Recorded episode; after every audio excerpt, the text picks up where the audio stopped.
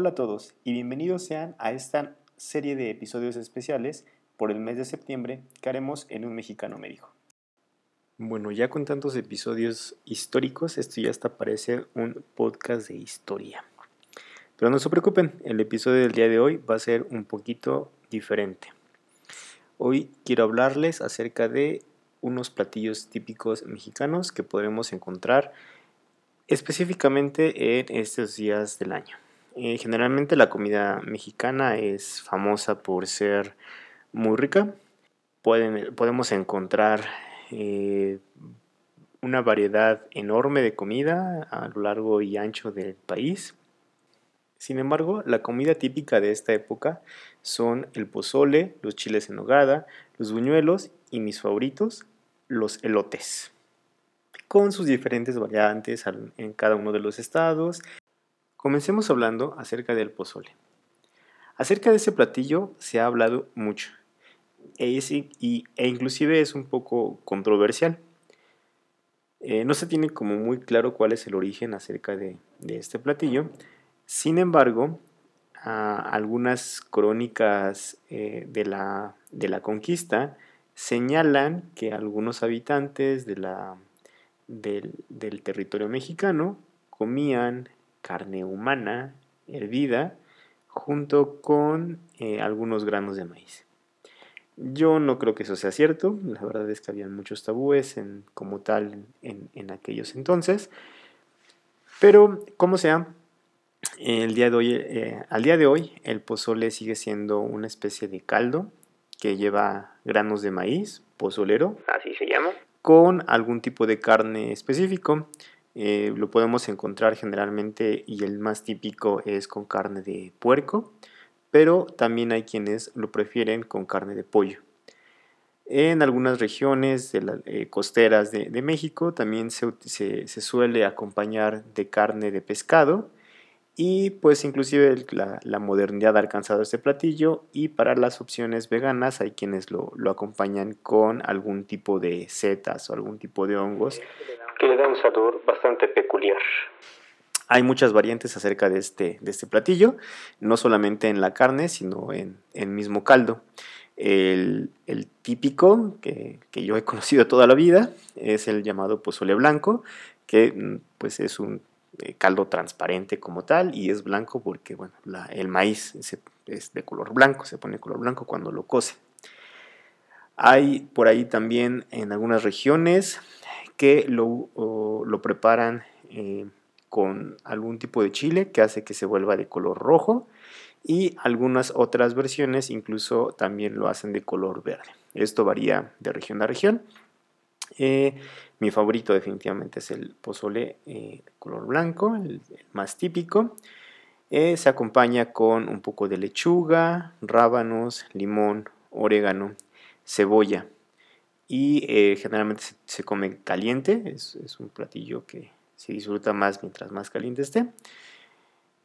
Y en definitiva es algo que debes de probar cuando vengas a México. Es muy fácil encontrarlo sin importar la época del año, sin embargo, eh, por alguna razón es un platillo que encontrarás en muchos restaurantes que generalmente no venden ese tipo de comida.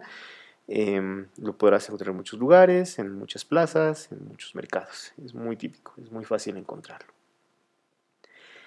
El siguiente platillo del que vamos a hablar em, son los chiles en nogada pareciera que muchas cosas en México tienen una especie de leyenda en cuanto a, la manera en cómo, se originaron y los chiles en nogada no son la excepción.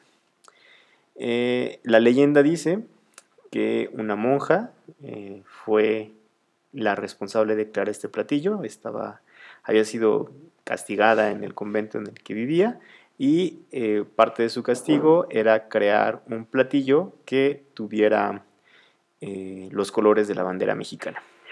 Cualquier parecido con la pizza margarita es mera coincidencia.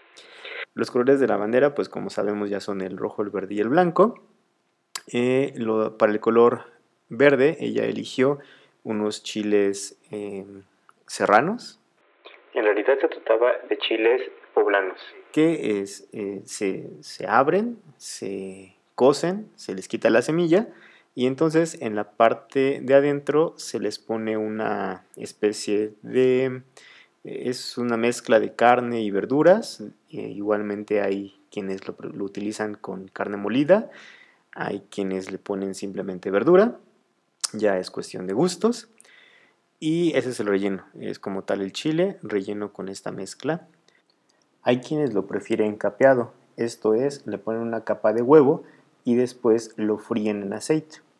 Hay otros como yo que lo preferimos sin capear. Y encima lleva una salsa de nogada. La salsa de nogada básicamente es eh, crema, leche y nuez de Castilla. Eh, que son, eh, esto le da una consistencia muy cremosa, es muy rica la, la nogada, es muy espesa, bueno, una buena nogada es espesa, y el chile se recubre sobre el, con esta salsa especial que se genera y encima no se quisieron complicar mucho las cosas y se pone una fruta que es de esta temporada que se llama granada.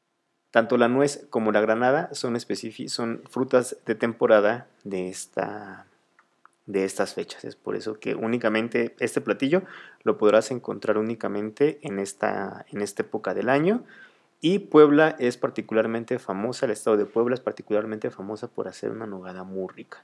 Yo no he tenido la oportunidad, pero en general es buena. Todo el secreto está en hacer una buena nogada. Ese es el secreto de los chiles en nogada. No te sorprendas saber los precios que muchos restaurantes cobran por ese tipo de comida. Se considera una comida gourmet porque el trabajo que hay que hacer para poder preparar la nogada realmente es muy complicado. Entonces, si hay lugares que personalmente creo que cobran demasiado por ellos, pero aún así vale la pena.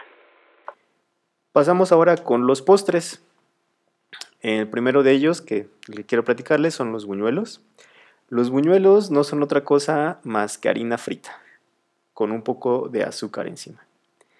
Es un platillo muy sencillo, cuesta mucho trabajo porque la harina se tiene que aplanar antes de poderla hacer en el, en el aceite. Bueno, la masa de harina se tiene que aplanar, aplanar antes de echarla en el aceite. Es una receta sumamente sencilla, pero bien preparados son una delicia.